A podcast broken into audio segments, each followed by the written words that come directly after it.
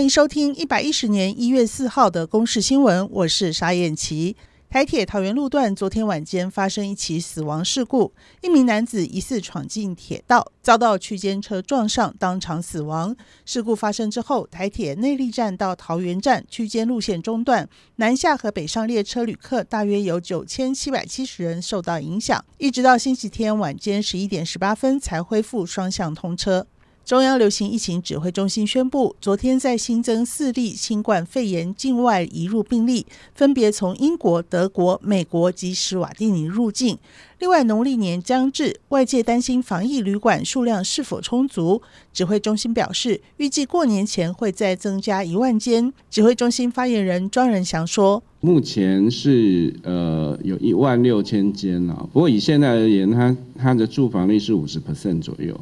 目前，呃，呃，交通部林部长正在呃盘点这个我们全国的这个防疫旅馆哦，未来呃就在可能在就是在过年前会有增加一万间左右。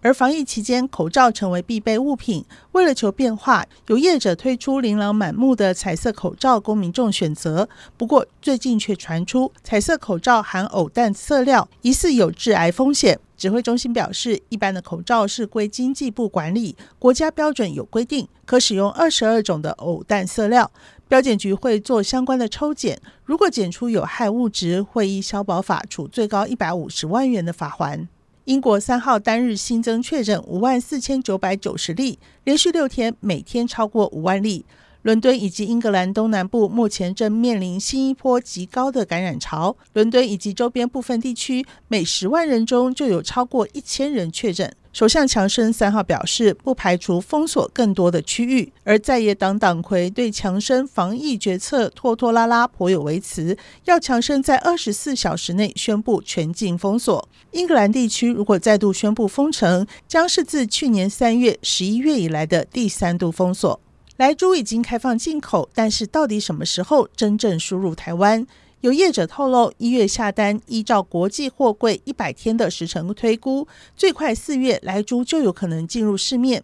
不过，中华民国禽肉行销协会荣誉理事长李春来挂保证说，目前国内猪肉充足，加上九成的业者宣誓不进美猪，预估到今年第二季以前都不会有美国莱猪输台。李春来说。你今晚来去进力都低了哈，你有病过街老鼠了，这样不顺的话，一月下旬以后应该就没有美猪到了吧？应该第二季也不会有美猪了，因为现在我们国内的猪肉还很充足。李春来说，目前国产猪产量充足，国产猪自给率达到九成，进口猪只占了一成，而美国猪只占国内市场的百分之一。他认为，就算不进美猪，也可以再找其他国家进口猪替代。以上由公视新闻制作，谢谢您的收听。